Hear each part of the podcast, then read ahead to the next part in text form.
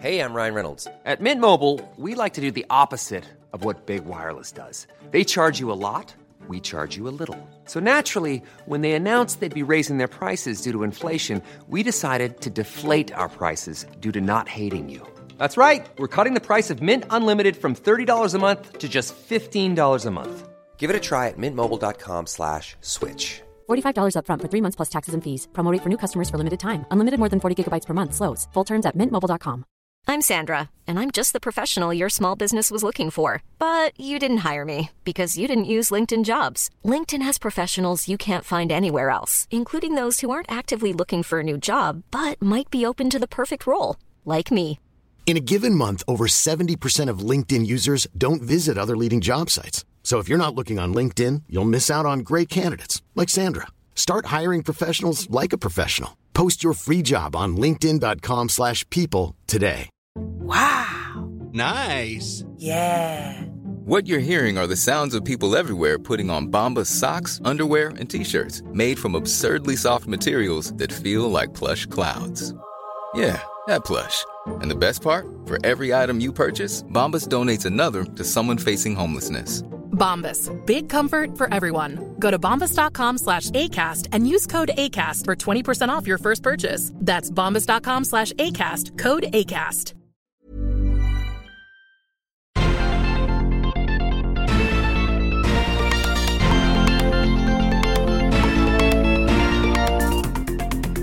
Salut à tous et bienvenue dans Sortie de Veille, le podcast quotidien de Mac Génération. On va parler du Mac aujourd'hui et même si les ventes ne sont pas au beau fixe, Apple peut toujours nous étonner avec une nouveauté ou même plusieurs, c'est ce qu'on va voir dans le Flash Info.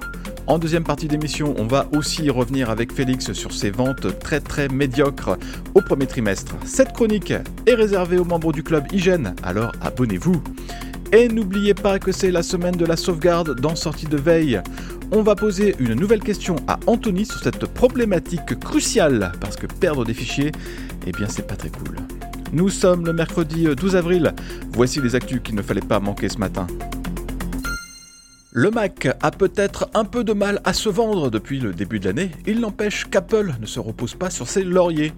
On a eu droit à une volée de rumeurs ces derniers jours concernant l'avenir plus ou moins immédiat des ordinateurs du constructeur et il y a au moins euh, un produit qui pourrait trouver rapidement le succès. Enfin, si Apple n'est pas trop gourmand sur le prix, ce qui reste encore à voir. Ce produit, c'est le MacBook Air de 15 pouces bien sûr. Le portable pourrait bien être dévoilé durant la WWDC début juin et peut-être même avant, à en croire les de Ross Young. L'analyste, qui est un spécialiste des écrans, a annoncé qu'Apple pourrait lancer ce nouveau MacBook Air fin avril ou début mai. Vu qu'on est à deux mois de la conférence annuelle des développeurs, peut-être que le constructeur voudra attendre jusqu'en juin. Ou peut-être pas. Après tout, ce portable de 15 pouces mériterait bien euh, un événement à lui tout seul. L'autre produit, c'est un nouvel écran qu'on nous annonce depuis l'an dernier. Il s'agirait d'un studio display de 27 pouces comme celui qu'on connaît actuellement. Mais il aurait des mini LED à la place du LCD et aussi l'affichage ProMotion comme sur les iPhone Pro et les MacBook Pro 14 et 16 pouces. Le problème, c'est que d'un côté, Ross Young dit qu'Apple a abandonné cet écran externe, alors que Ming Chico l'annonce pour 2025. Ça laisse deux ans pour économiser, parce qu'il faut s'attendre à un gros prix pour ce moniteur. Dans le dernier épisode de Kernel Panic, on a parlé des pratiques d'Apple en ce qui concerne le suivi publicitaire. D'un côté, Apple se fait le champion des restrictions pour l'utilisation des données, mais de l'autre, le constructeur cherche aussi à exploiter ces données pour sa propre régie publicitaire. Et ça, eh bien, bah, ça coince en France. L'autorité de la concurrence voudrait lancer une enquête approfondie sur Apple et sur ce dossier très épineux de la publicité ciblée. L'autorité aurait ce qu'on appelle dans le jargon une communication de grief au chaud qu'elle s'apprêterait à envoyer à Apple. Dans la ligne de mire du régulateur français, il y aurait euh, la mise en place de l'App Tracking Transparency, autrement dit ATT, autrement dit encore cette fenêtre qui demande à l'utilisateur l'autorisation de le suivre à travers d'autres apps et d'autres sites web. Il est en fait reproché à Apple de ne pas s'appliquer les restrictions imposées aux autres.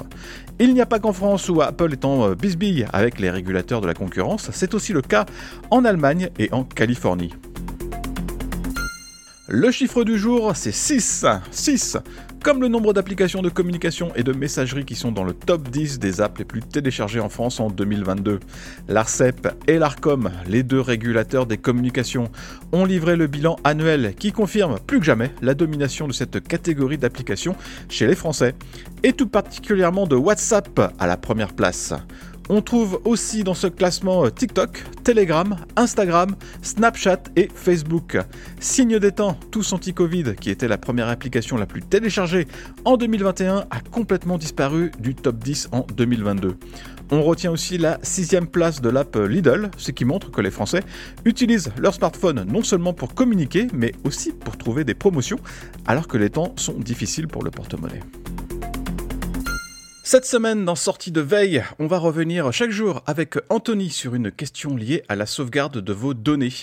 Personne n'aime perdre des fichiers, alors suivez le guide. Salut Anthony Salut Mickaël, salut à tous avec mon Mac, est-ce que Time Machine est toujours la solution la plus simple et la plus efficace pour sauvegarder mes données ou est-ce qu'il existe d'autres méthodes à euh, considérer? Euh, bah, Time Machine, il a un énorme avantage, euh, c'est que c'est une fonction du système. Euh, or, Apple a complètement chamboulé euh, le système de fichiers ces dernières années. Mhm. Ça a un tout petit peu beaucoup compliqué la tâche des applications tierces de sauvegarde, euh, qui, qui peuvent pas s'intégrer aussi profondément que Time Machine. c'est d'ailleurs là peut-être la seule raison pour laquelle j'ai écrit un nouveau livre sur le sujet. il y a quelques années, pour moi, Time Machine, c'était vraiment une solution parmi d'autres. Mhm. Elle méritait d'ailleurs pas un chapitre complet. Euh, et maintenant, c'est le plan A, c'est la solution la plus importante, euh, à tel point que j'ai écrit quatre chapitres complets sur Time Machine. C'est quand même pas tout à fait la même chose. Alors bon, je vais pas les refaire ici, les quatre chapitres, hein, sinon y en a dans deux heures, mais on peut dire que un Time Machine, c'est à la fois euh, merveilleusement simple et affreusement compliqué. affreusement compliqué dans sa mécanique, parce que ça prévoit tout un tas de cas particuliers. et ça utilise des, merveilles d'ingénierie logicielle mmh. pour assurer que la sauvegarde est complète et qu'elle est fiable en même temps merveilleusement simple parce que euh, pour utiliser Time Machine, il suffit de brancher un disque, de dire oui, je veux sauvegarder, euh, et c'est parti. Euh, et c'est parti une fois par heure. Il tourne dans son coin. Chaque jour, chaque semaine, chaque mois, il compacte les sauvegardes. il libère un peu d'espace et donc comme ça sur un, sur un disque de sauvegarde, on peut mettre plusieurs mois voire plusieurs années d'historique. C'est plutôt sympa. Ouais. De temps en temps, il vérifie les fichiers. Hein, je disais 3.2.1.0, il n'y a aucune sauvegarde fiable. Bah, Time Machine s'assure qu'elle l'est. Euh, et puis, si on oublie de brancher le disque de sauvegarde, bah, il continue de tourner. Euh, il met de côté les fichiers qui auraient dû être sauvegardés. Euh, et quand on rebranche le disque ou qu'on reconnecte le NAS, paf, il complète la sauvegarde. Et donc la sauvegarde, elle est fiable, automatique, robuste. C'est quand même sympa. Ça, ça, marche plutôt pas mal. Ouais. Euh, évidemment, c'est un résumé euh, très très très très grossier. Hein, c'est pour ça que j'ai écrit un livre complet sur le sujet. Euh, et j'explique dans le livre notamment quel support de sauvegarde choisir parce qu'il y a euh, est-ce qu'il faut un disque, est-ce qu'il faut un SSD, est-ce qu'il faut un NAS ou pas. Euh, comment on ajuste la fréquence de sauvegarde, comment on limite l'espace occupé, comment on sauvegarde un disque externe, puisqu'on peut sauvegarder des disques externes, mm -hmm. comment on peut faire plusieurs sauvegardes time machine, puisqu'on disait il faut plusieurs sauvegardes, voire une sauvegarde distante. Euh, et puis surtout comment on peut tirer parti d'autres fonctions, euh, parce qu'il n'y a pas que Time Machine dans le système qui, euh, qui permet de sauver la mise. Mais enfin bon, si euh, vous devez retenir qu'une chose, c'est que Time Machine, c'est bien, et que si vous devez faire qu'une seule sauvegarde, c'est avec Time Machine.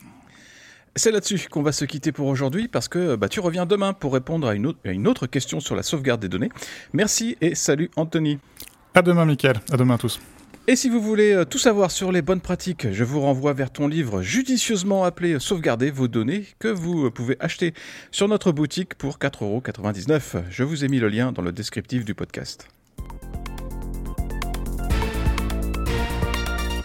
Merci d'avoir écouté le flash info de sortie de veille. Si vous voulez écouter l'intégralité du podcast, vous pouvez vous abonner directement sur le club Hygiène. Ça coûte 4,99€ par mois seulement et vous avez droit à des tas d'autres avantages, comme par exemple l'absence de publicité dans nos applications et à des contenus exclusifs en plus. Rendez-vous sur clubhygiène.fr.